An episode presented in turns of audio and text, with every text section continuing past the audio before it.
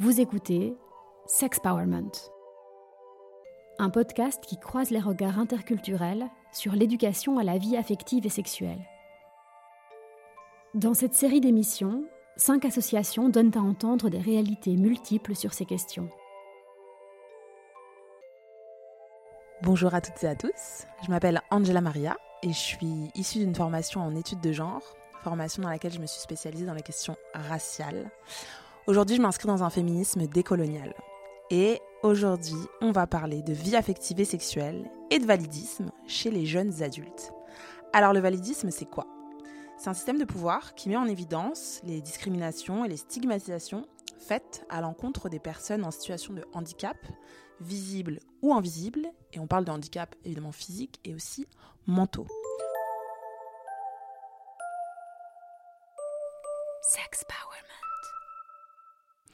Dans ce podcast, on va parler du lien qu'il existe entre nos relations intimes et les multiples discriminations qu'il peut y avoir en tant que personne en situation de handicap, mais on va parler de handicap mental. On va parler de troubles psychiques dans la sphère privée, avec nos partenaires, nos amoureux, nos amoureuses.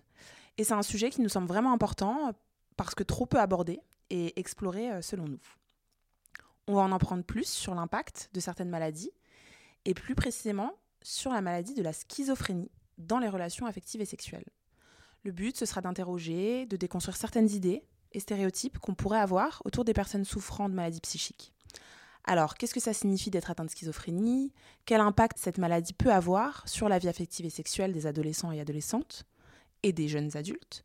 Comment on peut nous-mêmes prendre en compte la dimension euh, des troubles psychiques dans l'accompagnement de ces jeunes? Et pour répondre à tout ça, on reçoit Adèle Turquin. Merci beaucoup Adèle d'avoir accepté euh, notre invitation. Merci à vous. Adèle, tu es psychologue spécialisée en neuropsychologie dans l'unité de réhabilitation euh, psychosociale de Levallois-Perret. Est-ce que tu peux, s'il te plaît, nous en dire plus sur ton travail? Oui, tout à fait. Donc, en effet, je travaille dans une unité de réhabilitation psychosociale qui est d'ailleurs en cours de création. Et euh, on accompagne en fait vraiment les personnes souffrant de troubles psychiques dans leur processus de rétablissement pour euh, les aider en fait à avoir une qualité de vie euh, plus optimale, plus satisfaisante par rapport à leurs attentes. Et l'idée c'est de c'est une approche la réhabilitation qui met en œuvre plusieurs euh, actions pour du coup favoriser le rétablissement. Super. Est-ce que tu peux me dire dans quelle, dans quelle mesure finalement la thématique des relations intimes ou de la sexualité intervient dans le discours des personnes que tu prends en charge? Alors c'est vrai que dans, la, santé mentale en général, souvent il y a quand même un impact des difficultés sur les relations sociales, déjà les relations au sens général, et notamment sur les relations affectives. Et ça, on le voit particulièrement quand même avec les personnes qu'on accompagne dans leurs témoignages, parce qu'elles vont avoir du mal à initier des interactions, à maintenir des relations sociales, pas forcément être très à l'aise euh, avec les autres. Euh, et, du coup, on le voit pas mal dans, le témoignage des personnes. De quel type de, enfin, quel type de personnes tu prends en charge? Est-ce que tu peux nous en dire un peu plus? Oui. alors, je prends en charge plusieurs types de, de pathologies, mais principalement quand même les personnes qui souffrent de schizophrénie. Euh, après, on suit également des personnes euh, qui, par exemple, euh, souffrent d'épisodes dépressifs ou de, bipolarité ou du trouble de l'attention avec ou sans hyperactivité TDAH, mais principalement tout de même des personnes atteintes de schizophrénie. ça peut être tout âge, mais c'est quand même pas mal de jeunes adultes, adultes. D'accord on va se focaliser du coup un peu plus euh, sur cette maladie. Euh, voilà, comment, comment ça se manifeste finalement, la maladie de la schizophrénie? Alors, la, schizophrénie, c'est une maladie qui est euh, tout de même fréquente parce qu'on a quand même une personne sur 100 qui atteinte de la schizophrénie, donc 1% de la dans la population générale. et c'est une maladie qui est assez invalidante. Elle a été quand même classée comme une des maladies les plus invalidantes par euh, euh, l'Organisation mondiale de la santé, qui a vraiment euh, un impact sur la vie des personnes qui est, assez lourd. Donc il y a, y a, quand même des... Bah, J'imagine un ensemble de, stéréotypes qui viennent aussi autour de la maladie. Donc c'est vrai que ça peut être compliqué. Tout à fait. C'est une maladie qui est assez stigmatisée. Ça, ça c'est certain. la schizophrénie, c'est une maladie qui affecte en fait les capacités à distinguer ce qui est réel et ce qui ne l'est pas, les capacités à prendre soin de soi-même, à maintenir ses activités, à interagir avec les autres. donc de manière générale, la schizophrénie, ça se manifeste par notamment trois types de grands symptômes. On a d'une part les symptômes positifs, sont un peu ce qui se rajoute en plus euh, du fonctionnement d'une personne euh, qui n'aurait pas ces difficultés. Et c'est euh, des idées délirantes et des hallucinations principalement. Donc ça va être, par exemple, ça peut se traduire par un sentiment de persécution, donc de la paranoïa, une personne qui est persuadée que d'autres personnes lui veulent du mal, avec des idées qui sont en dehors de la réalité. ou donc des hallucinations qui peuvent être auditives, comme entendre des voix, ça, c'est assez fréquent. Ou ça peut être également euh, au niveau euh, des hallucinations visuelles, voir des choses qui, n'existent pas, ou au niveau de l'odorat ou du goût. Après, on a également les symptômes négatifs. Ça, c'est plutôt euh, lié à quelque chose en moins, d'une certaine manière, on va dire, qui se caractérise par un repli sur soi, un isolement social des personnes, euh, avec une diminution de la communication, une émotivité réduite, donc il y a une baisse des ressentis des affects. Euh, il y a aussi une baisse de l'intérêt, euh, du plaisir dans les activités, des difficultés au niveau de la motivation aussi, des personnes qui ont du mal à initier et à entreprendre des actions. Et un troisième type de grands symptômes qui, qui sont plutôt les symptômes de désorganisation, ce qu'on appelle un peu où là, il y a une désorganisation de la pensée, des paroles, des émotions, avec un discours qui peut être incohérent, euh, des pensées qui vont être perturbées, il avoir des bizarreries un petit peu, des inventions de mots, ce qu'on appelle des néologismes, et également euh, des troubles cognitifs. Donc ça, ça va être tous les troubles euh, qui se manifestent par des, difficultés de concentration, difficultés de mémoire, euh, des difficultés euh, dans les hautes fonctions de raisonnement. C'est super intéressant ce que tu me dis là parce que de, ce que j'entends, c'est finalement très très varié.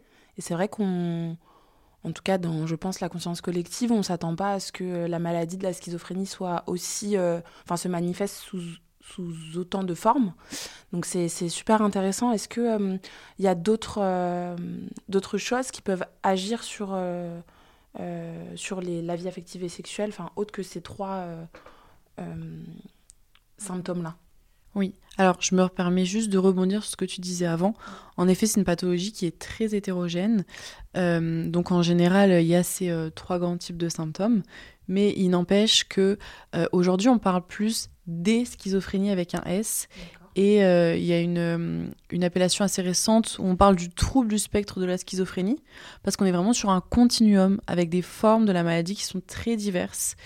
Euh, et on ne peut plus vraiment réduire la schizophrénie à un seul mot. Vraiment, les personnes souffrent de cette maladie de manière très, très différente, avec du coup des manifestations cliniques très diverses. Est-ce que quand tu parles de forme de la schizophrénie, c'est Enfin, c'est dans quel sens? C'est des stades? C'est Est-ce que tu peux un peu plus m'expliquer? On va dire que c'est des manières euh, d'expression de la maladie qui sont différentes. Par exemple, euh, on peut avoir euh, des personnes qui vont avoir des types de délires différents. Par exemple, des personnes qui vont avoir des délires plutôt à type de persécution, ça c'est assez fréquent, donc les personnes sont persuadées que quelqu'un leur veut du mal, mmh. ou d'autres qui peuvent avoir des délires, par exemple, de type ce qu'on appelle érotomaniaque, c'est quand la personne va avoir euh, la donc un délire c'est une conviction délirante euh, mais la personne va vraiment se fixer sur euh, une personne un inconnu ou une célébrité et être persuadée que cette personne ressent des sentiments pour elle. Donc on peut avoir différents types de délires. Donc là déjà ça s'exprime de manière différente selon les personnes. Différents types d'hallucinations. Des personnes ça va plus être visuel. D'autres personnes ça va être plus au niveau de l'odorat et du goût Également au niveau des, troubles de la concentration, de l'attention, de la mémoire, euh, il y a des personnes atteintes de schizophrénie qui n'ont pas finalement ces troubles-là, même s'il y a une grosse part qui en ont. Donc vous voyez, les, manifestations en fait cliniques de la maladie sont très différentes. Donc c'est et puis également des formes de sévérité différentes. C'est-à-dire c'est plus ou moins fort. J'imagine l'intensité euh, de la maladie. À quel point ça impacte la vie des personnes. Euh, puis il y a aussi par exemple donc on a des traitements pour, euh, pour aider les personnes, mais une part quand même de, de, formes de la maladie qui peuvent être ce qu'on appelle schizophrénie résistante, où les médicaments viennent moins jouer sur les symptômes. Donc du coup, il y a des personnes qui vont devoir être hospitalisées vraiment beaucoup de fois dans leur vie, d'autres où c'est beaucoup plus restreint.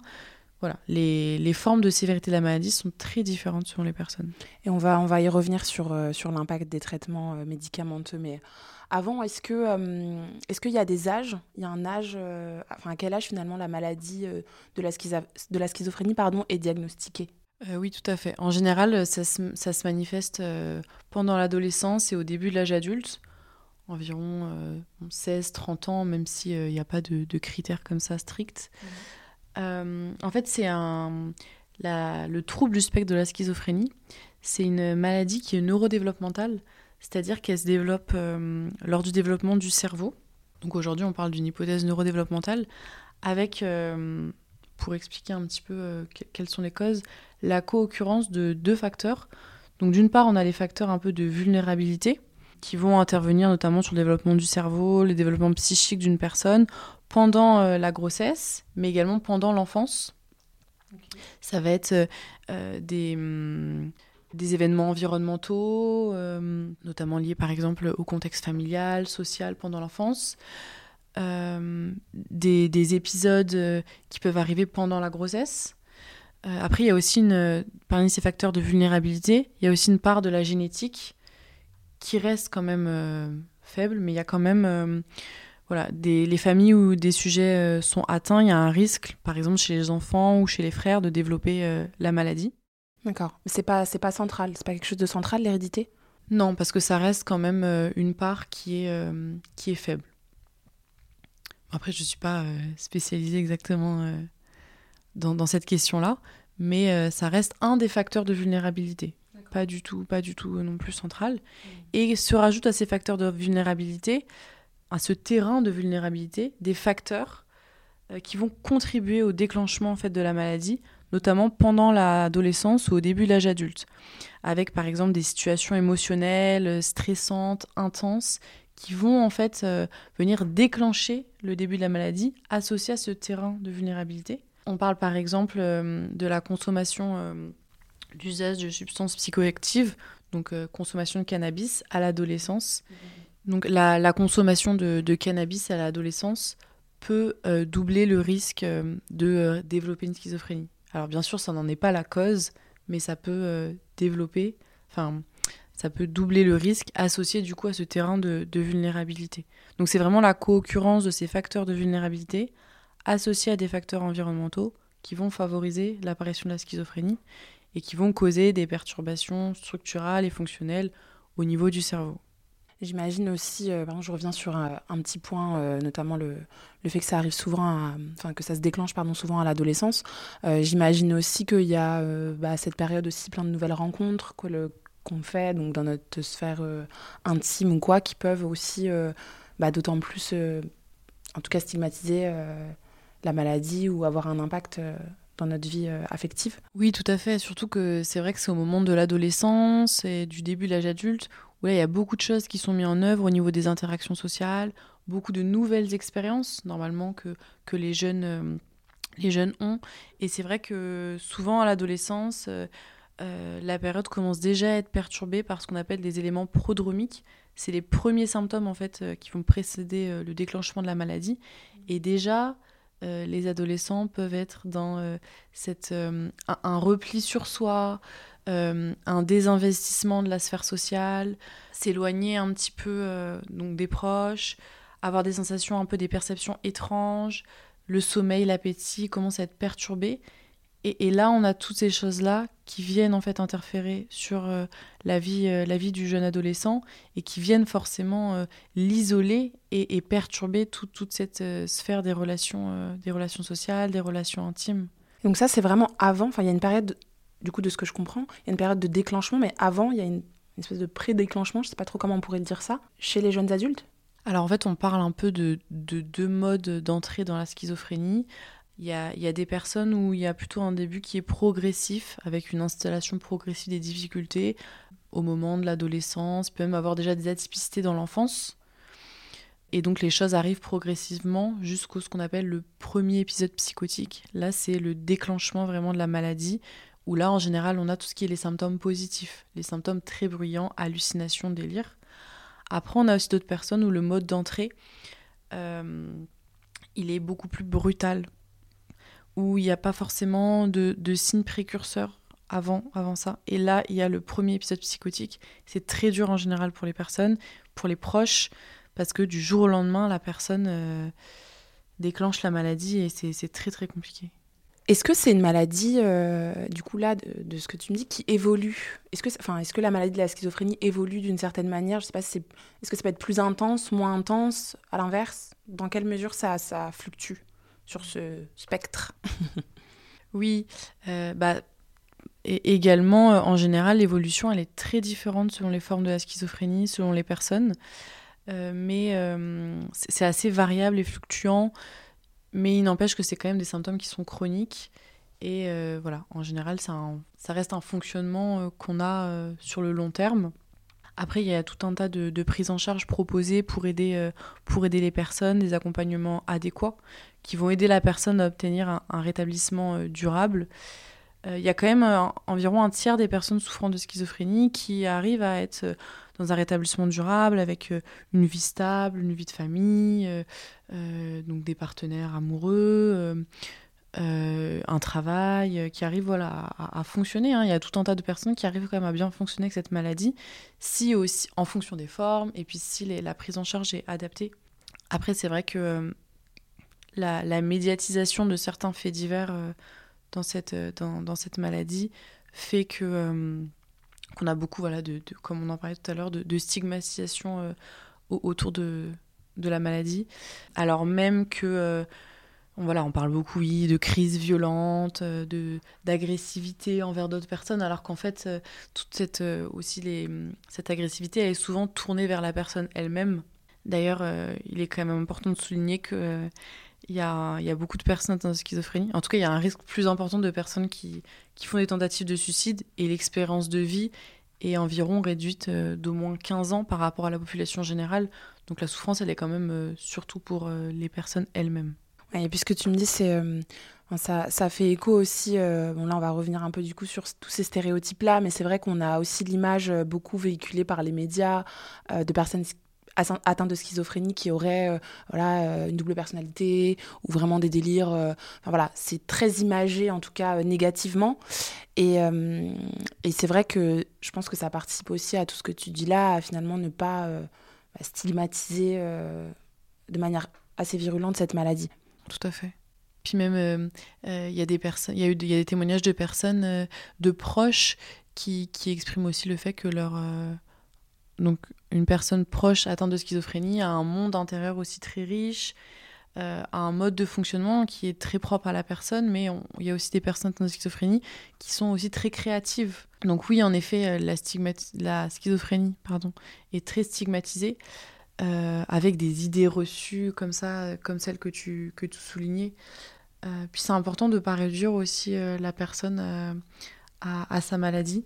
Voilà, une personne est atteinte de schizophrénie, une personne n'est pas schizophrène, on ne réduit pas la personne à une maladie, euh, au même titre que quelqu'un euh, euh, qui, a, qui souffre d'épisodes dépressifs, qui souffre d'asthme, de diabète, on ne réduit pas la personne à sa maladie, et ça, c'est malheureusement trop souvent le cas encore aujourd'hui. Oui, il y a vraiment des enjeux de langage aussi dans, tout ça. Est-ce que, peut-être pour revenir un peu plus, pour recentrer un peu notre sujet sur vraiment l'impact, est-ce qu'il y a des hum, conséquences, on va dire, un peu type, mais en tout cas des, des conséquences précises de cette maladie sur la sexualité ou un peu plus généralement sur la vie affective. Déjà, il y a euh, le facteur âge dont tu parlais tout à l'heure, où euh, les difficultés interviennent à des, des âges cruciaux pour euh, le développement des, des, nouvelles relations, des relations sociales de manière générale. Il y a cet aspect-là déjà. Après, on a aussi l'aspect de, de la psychopathologie de la schizophrénie, donc les, à quel point les troubles viennent euh, jouer, en fait, impacter euh, la, la, vie euh, affective et sexuelle. On peut notamment parler des symptômes négatifs qui vont venir interférer négativement sur les relations sociales et sexuelles. Par exemple, quand les personnes ressentent une perte de plaisir, une sorte d'état d'indifférence, que les émotions sont diminuées, qu'elles n'arrivent pas à penser une série d'actions pour réaliser des actions comme simplement manger ou ranger sa chambre ou rechercher des choses, je sais pas, sur son orientation future, sur son orientation professionnelle future. Mmh. Réduction des émotions, ça, tout ça, euh, en fait, euh, les personnes atteintes de schizophrénie peuvent avoir tendance à voilà, retirer moins de satisfaction, de plaisir, et donc à moins s'engager dans les activités euh, sociales ou dans les activités, dans des relations affectives, sexuelles. et puis ces symptômes négatifs, souvent, ça influence le fonctionnement sexuel et ça diminue les possibilités de relations sociales, d'expériences sexuelles. C'est très important ce que tu nous dis parce que de ce que j'entends, il y a vraiment le lien entre. Enfin, c'est pas déconnecté finalement ce... les relations sociales des relations intimes. Enfin, c'est deux sphères différentes évidemment de, euh, de chaque individu, mais euh, c'est quand même très connecté. Voilà, s'il y a des difficultés euh, dans les relations sociales, il y a aussi ces... enfin, certaines difficultés qui peuvent se manifester dans la sphère intime. Et c'est vrai que, euh, enfin, en tout cas, moi, j'avais pas fait forcément le lien, donc c'est très important que, que, tu nous dises, que tu nous dises ça. On pourra revenir dessus après en, l'explicitant un peu plus, mais ouais, ce que tu dis est, très juste. Au niveau du coup de, des, des troubles de, la schizophrénie qui impactent euh, négativement les relations sociales et sexuelles, donc on a aussi les symptômes euh, positifs de la maladie. Ah oui, donc positif, les symptômes positifs, donc hallucination, délire. Est-ce que tu peux me dire dans quelle mesure ça, bah, ça intervient, ça a des conséquences sur la, sur la vie affective et sexuelle? Oui, donc euh, bien évidemment, quand on dit positif, euh, oui, j'imagine que c'est pas, ça n'a pas des conséquences positives. non, bien évidemment. quand on parle de symptômes euh, positifs, c'est parce que c'est quelque chose qui se rajoute au fonctionnement. Donc comme tu disais, hallucination, délire. Par exemple, on a des personnes qui peuvent avoir euh, des hallucinations, ce qu'on appelle synesthésiques. Donc, c'est des, formes d'hallucination avec des sensations internes. Euh, donc, voilà, la part des symptômes positifs vient aussi euh, impacter négativement ce domaine des relations affectives et sexuelles, comme par exemple des personnes qui vont avoir l'impression que leurs parties sexuelles ont disparu ou ont changé de forme. Donc c'est une hallucination et clairement ça vient, ça vient impacter ça c'est quand même assez fort euh, le fait de, de, ne plus voir son organe génital ou quoi. Dans quelle mesure ces hallucinations, elles sont pérennes? Enfin, je sais pas si je me fais comprendre. Est-ce qu'elles est qu'elles sont durables? Ou est-ce que c'est des, des, choses assez ponctuelles? Alors, donc tout comme euh, euh, il existe des formes très diverses de schizophrénie, les hallucinations, c'est pareil, elles peuvent prendre énormément de caractères différents, être sur plein de modalités différentes, donc visuelles, auditives euh, olfactive. Par exemple, ça peut être des personnes, euh, euh, quand elles mangent quelque chose, elles ressentent un goût particulier, c'est l'hallucination, et elles sont persuadées du coup qu'on essaie de les empoisonner parce que leur, leur nourriture a un goût particulier. Donc ça prend vraiment des caractères différents. Et au niveau de la durée, c'est pareil, c'est ça peut durer des semaines, des mois, ça peut être des hallucinations brèves. Après, en général, du coup, les traitements médicamenteux viennent euh, diminuer ces hallucinations-là, et donc du coup ça reste bref. On va faire une petite dernière question avant la pause et après on va revenir sur euh, justement l'impact des traitements médicamenteux. Là c'est très intéressant ce que tu me dis. Du coup je comprends que ça agit aussi sur tous les sens, à la fois le goût. Tu me disais qu'il y avait des, aussi des symptômes euh, auditifs en tout cas. Est-ce qu'il y a d'autres sens qui sont vraiment stimulés ou enfin quels sont les sens qui sont les plus stimulés? Les plus stimulés, tu veux dire les plus touchés? Oui pour répondre au niveau en tout cas des hallucinations, enfin c'est les hallucinations visuelles euh, qui sont les plus fréquentes. Euh, les hallucinations par exemple synesthésiques du type euh, avoir l'impression par exemple que ses parties sexuelles sont broyées ou ont disparu ou ont enflé ou tout ce qui est à type odorat, c'est un peu moins un peu moins présent. Mais voilà, ça dépend vraiment vraiment des, des personnes. Bah merci Adèle, on va faire une petite pause et on revient juste après. Sex, Power on Radio. Nous voilà de retour avec Adèle Turquin, psychologue spécialisée en neuropsychologie, sur la thématique donc de la schizophrénie en lien avec la vie affective et sexuelle. Adèle, avant la pause, on parlait des symptômes positifs et négatifs. Est-ce qu'il y a d'autres facteurs qui peuvent euh, provoquer, qui ont des conséquences dans la vie affective et sexuelle? Oui, il y a une euh, grosse part en fait. Euh, donc tout à l'heure, on avait évoqué les symptômes donc positifs, pas vraiment positifs, hein, négatifs et aussi les symptômes de désorganisation qui comprenaient notamment euh, les difficultés de concentration, de mémoire, de raisonnement, de planification. Et donc ça, c'est notamment d'ailleurs une part importante de, mon travail. Moi, en tant que neuropsychologue, je viens vraiment évaluer tous, tous, ces, euh, tous les troubles cognitifs. Donc il y a à peu près 80% euh, des personnes atteintes de schizophrénie qui présentent des troubles cognitifs. Donc troubles cognitifs, donc la cognition c'est la manière dont le cerveau traite l'environnement. Et ça va être, euh, dans la schizophrénie, on a surtout des, difficultés de concentration, donc euh, avoir du mal à, se concentrer par exemple, à regarder un film en entier. La perte de fil quand une personne a des conversations avec euh, ses amis, souvent elle peut perdre le fil, des difficultés d'attention, des difficultés souvent de mémoire. la personne a du mal à se souvenir de ses conversations avec ses proches, du mal à se souvenir de ses lectures. Les troubles des fonctions exécutives, ce qu'on appelle, donc c'est les hautes fonctions de raisonnement, qui sont régies notamment par ce qu'on appelle le lobe frontal, préfrontal, qui est en, avant du, du cerveau. Et là, c'est les difficultés à s'organiser, à planifier. Donc les personnes ont des difficultés à réaliser par exemple des recettes de cuisine, de planifier un long trajet, de s'organiser dans ses dépenses. Euh, et, toutes ces choses-là euh, par exemple, des difficultés euh, des fonctions exécutives, euh, la personne au quotidien va avoir du mal à, à, s'organiser pour ranger, ranger les choses dans sa maison ou au niveau des dépenses. Et ça, pour des personnes, par exemple, qui vivent en couple, ça va être compliqué pour l'autre aussi de, de, comprendre les difficultés de, de, son partenaire et notamment pas que de les comprendre, mais aussi de réussir à, à vivre avec. Donc on a tous ces, troubles cognitifs d'une part, dans ce qu'on appelle la cognition froide, la neurocognition, qui viennent, qui sont atteintes souvent dans la schizophrénie et qui viennent du coup euh, jouer euh, sur les relations euh, sociales et notamment les relations affectives.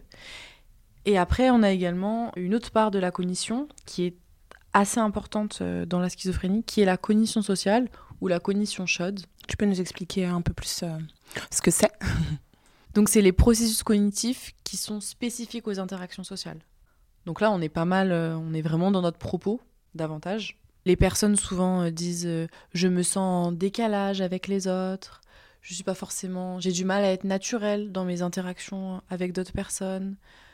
J'arrive pas à entrer en contact avec les autres, à garder le lien, à maintenir mes, mes relations. De ce que je comprends, les hum, cognitions chaudes, ça va être davantage dans les interactions, alors que la cognition froide, ça va être euh, plus d'ordre général, finalement un peu plus général, du moins moins spécifique aux interactions. Tout à fait. Même si les troubles euh, cognitifs, donc la, neurocognition, la cognition froide, viennent interférer viennent jouer sur la cognition sociale parce que par exemple quand on a des difficultés à se concentrer eh ben on a des difficultés à tenir le fil dans les conversations donc ça vient jouer sur nos interactions sociales c'est pour ça qu'en général on, prend en charge et euh, la neurocognition et la cognition sociale chez, les personnes, moi avec les personnes que, que j'accompagne, parce que tout est lié. Donc euh, la cognition sociale, euh, qui vient vraiment donc être mise en jeu dans, dans, nos interactions sociales, sans non plus s'étendre trop longuement, mais ça vient regrouper différentes composantes, notamment la perception des émotions, donc reconnaître les émotions chez autrui,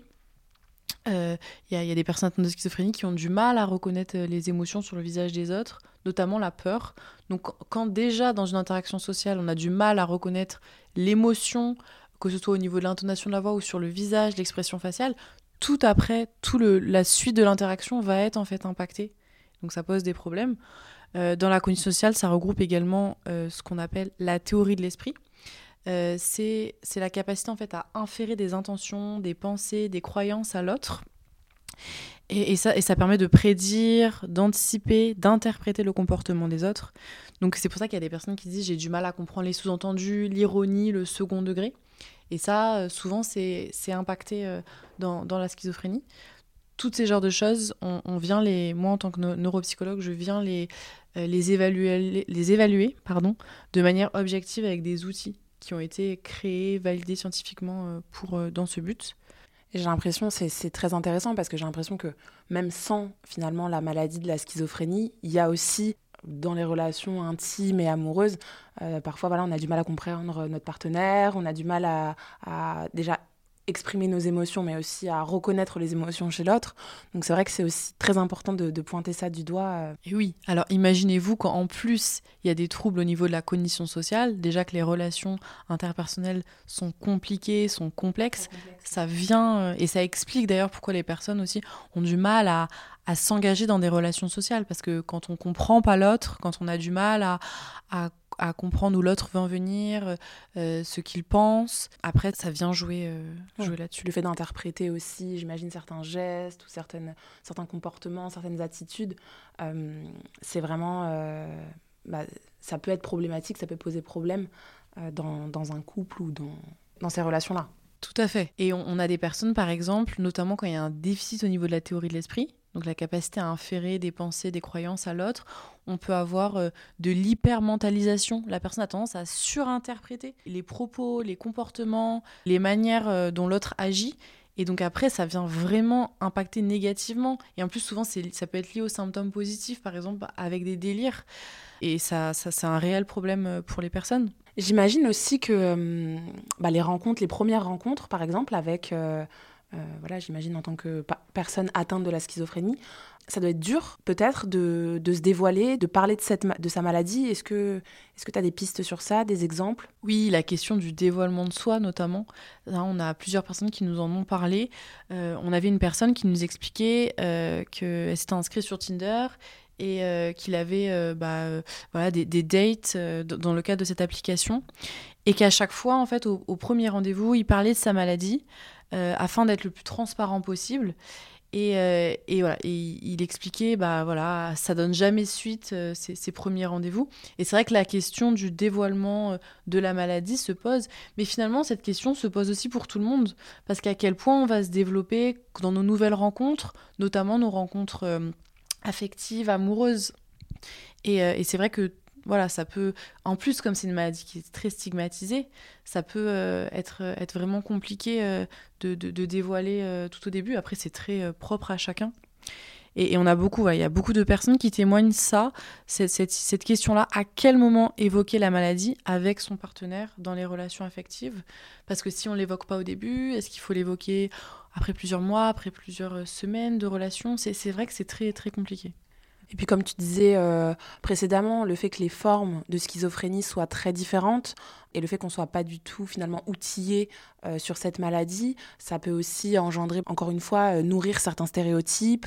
Et puis alors qu'au contraire, voilà, une personne qui ne serait pas atteinte de schizophrénie ou autre, trouble psychique peut totalement bah, ne pas dévoiler finalement ses défauts ou, ou ses qualités au premier rendez-vous. Enfin voilà, c'est aussi ça fait aussi totalement partie de du dévoilement lors des premières rencontres. On va euh, revenir sur les traitements médicamenteux, sur l'impact des traitements médicamenteux, sujet euh, que je voulais vraiment euh, développer avec toi. Est-ce que tu peux m'en dire plus sur, bah, sur les conséquences négatives, j'imagine, de ces traitements médicamenteux liés justement au fait de guérir supposément cette maladie? Oui. Alors, donc une première chose, les médicaments ne guérissent pas la maladie. Ils viennent vraiment juste atténuer les symptômes. Ça, c'est important de, le dire. Euh, d'ailleurs, quand on parle de rétablissement, il ne s'agit pas de guérir. Il s'agit simplement d'avoir euh, une qualité de vie euh, la plus satisfaisante possible par rapport aux attentes de la personne. une chose d'ailleurs qu'on n'avait peut-être pas assez évoquée, c'est la sous-estimation des troubles sexuels dans la, maladie, les maladies psychiques en général et dans la schizophrénie. C'est vrai que la, littérature scientifique témoigne vraiment du fait que euh, les professionnels en fait euh, n'évoquent pas assez cette question euh, des, difficultés, des troubles sexuels chez les personnes, notamment d'ailleurs parce que les, personnes peuvent avoir des difficultés à en parler. Mais les professionnels aussi ne, l'évoquent pas. Et moi, je le vois dans ma, dans ma profession avec... voilà, dans, moi, je suis dans une équipe pluridisciplinaire, donc qui est composée de psychiatres, d'infirmiers, d'ergothérapeutes. Et, je, vois vraiment aussi euh, euh, la, cette part où on n'évoque pas assez ce domaine de la vie affective et sexuelle avec les patients. C'est un peu, c'est un peu tabou finalement? C'est une très bonne question. Euh, c'est une, question très complexe. J'aurais pas la, prétention d'y répondre. D'une certaine manière, oui, c'est ça reste quand même assez tabou dans le sens où on voit que que c'est trop peu abordé. Après, c'est vrai que ça peut être compliqué d'évoquer la, question des relations affectives est quand même bien évidemment abordée, mais c'est vrai que la question de la vie sexuelle, moi-même en tant que professionnelle, je me rends compte que je, je l'évoque vraiment pas assez. Euh, et, du coup, oui, d'une certaine manière, c'est tabou. Et, pourtant, on devrait justement, plus on en parlerait, moins ce serait tabou, alors qu'il y a énormément de, difficultés liées à ça. On voit qu'il y a 50, 60% à peu près de, troubles sexuels euh, qui sont euh, retrouvés, notamment dans les troubles psychotiques. Bon, les troubles psychotiques, ça comprend la schizophrénie, mais ça comprend bon, d'autres maladies d'autres formes, on va dire, c'est un, spectre encore plus large. Euh, et pour revenir sur la question de l'impact du traitement médicamenteux, euh, du coup, sur, euh, sur la vie affective et sexuelle, donc pour faire juste un, petit point, les médicaments du coup prescrits dans le trouble du spectre de la schizophrénie, on appelle ça les antipsychotiques ou neuroleptiques. Donc c'est des traitements qui ne vont pas guérir, mais qui vont vraiment diminuer les symptômes positifs donc attention hein, à l'utilisation de ce terme, mais du moins les qui vont venir euh, diminuer euh, le fait d'entendre des voix et d'avoir des idées délirantes. Euh, en fait, notamment dans la schizophrénie, on a un défaut de régulation d'une substance chimique présente dans le cerveau, qui est la dopamine. Et les antipsychotiques viennent agir sur ce dysfonctionnement de la dopamine, et c'est ce qui va venir permettre de réduire les symptômes positifs les symptômes ne disparaissent pas forcément, mais en tout cas, euh, souvent, euh, voilà, c'est atténué du moins. Est-ce que ça signifie que la maladie de la schizophrénie euh, est incurable? On ne peut pas la guérir du tout? C'est une maladie, oui, il n'y a pas de guérison de, de, la schizophrénie. Après, on peut aussi voir la maladie comme un... Certes, il y a les symptômes, mais il y a aussi un fonctionnement derrière je ne sais pas si on peut parler de maladie incurable, euh, au même titre par exemple qu'une maladie neurodégénérative telle que la maladie d'Alzheimer. Mais en tout cas, euh, oui, c'est une maladie qui, qui est présente euh, tout au long de, la vie. Et du coup, par rapport au traitement médicamenteux, les antipsychotiques vont venir du coup cibler ces, ces substances chimiques, donc comme la dopamine, pour venir réduire les symptômes de la maladie mais c'est aussi la dopamine, une substance chimique qui est impliquée dans les relations, euh, dans le, fonctionnement sexuel et qui a un effet sur la libido et la stimulation. Donc en fait, il y a beaucoup d'effets secondaires malheureusement de ces, euh, de ces médicaments, donc des antipsychotiques, neuroleptiques, et qui ont un impact négatif sur la libido. Et donc c'est compliqué parce que d'un côté, d'une part, les personnes euh, veulent bah voilà, le traitement les aide à diminuer les symptômes, mais d'autre part, il y a ces effets négatifs, ces effets secondaires, et du coup, ça peut avoir un, impact sur euh, la prise de traitement des personnes, parce qu'elles sont vraiment euh, voilà, un peu tiraillées aussi entre ça. Puis on a d'autres effets secondaires, tels que du surpoids, ça c'est fréquent. de la sudation excessive, des personnes qui vont voilà, avoir tendance à devoir prendre beaucoup de douches souvent parce qu'elles transpirent beaucoup et, c'est compliqué, euh, son identité, euh, en plus dans une euh, quand même une, société où on est beaucoup régi par des dictates au niveau du physique, de se sentir bien dans son corps et de se sentir bien dans ses relations quand on prend 15 kilos, 20 kilos en quelques mois à cause des traitements. Oui, et qu'on sort finalement de toutes ces injonctions et de ces normes de beauté. C'est passionnant. J'aimerais en parler euh, beaucoup plus, mais on va, on va arriver bientôt à la fin de, de ce podcast. J'aurais une, euh, dernière question. Euh, ce serait plus, voilà, est-ce que tu aurais un message ou, plutôt comment mieux accompagner les jeunes qui seraient atteints de troubles ou de maladies psychiques dans la, la construction de leur sexualité ou de, leur vie intime? Voilà, Est-ce que tu aurais des outils? Pour répondre de manière un peu plus générale à ta question, euh, alors ça c'est pas de, mon fait, hein, parce que moi je suis pas médecin, je suis pas psychiatre, je prescris pas de médicaments, je suis euh, psychologue spécialisé en neuropsychologie, mais il y a tout un travail à, euh, adapter la posologie, ce qu'on appelle, donc c'est la prise du traitement médicamenteux, où les médecins peuvent vraiment aider, réduire les doses du médicament pour réduire les effets secondaires, ou changer de, neuroleptique, parce qu'il y a selon certains traitements qui viennent plus ou moins jouer en fait sur le fonctionnement sexuel. Donc il y a tout ce travail-là déjà avec le médecin à réaliser.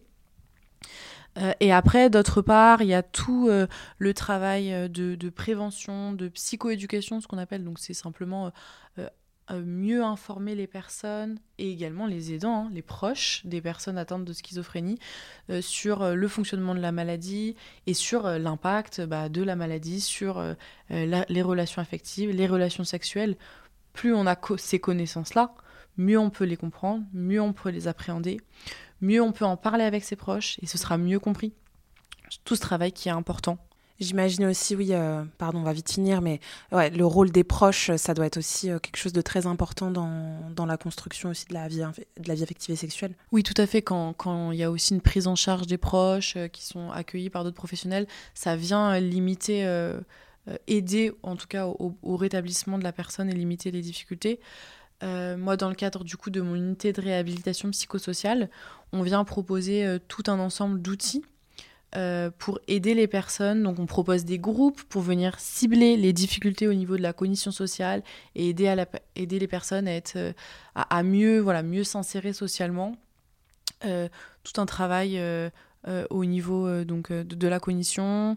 On est également en train de, de, construire un, groupe de psychoéducation et d'ailleurs c'est grâce aussi à nos discussions Angela, avec toi, euh, qu'on a décidé d'intégrer euh, euh, une, session avec un atelier sur la vie affective et sexuelle dans notre programme de psychoéducation. Chose qu'on n'aurait pas forcément pensé sans, sans ce podcast. Donc ça, c'est super. Eh ben, je, suis, je suis ravie. Je suis ravie d'avoir pu participer à ça. Donc d'où l'importance hein, des, unités de réhabilitation dont tu fais partie. On va clôturer ce, podcast. Je voulais infiniment te remercier, euh, Adèle, euh, bah, d'avoir accepté mon invitation. Et, c'était un échange qui m'a passionné, vraiment. J'espère qu'on aura euh, l'occasion d'en faire plein d'autres. Bah, merci à toi en tout cas de, m'avoir reçu. C'était super pour moi de pouvoir évoquer tous ces points et, puis de, de, voilà, de pouvoir parler aussi de, d'essayer de, déstigmatiser tout ce qu'il y a autour de, cette, cette maladie.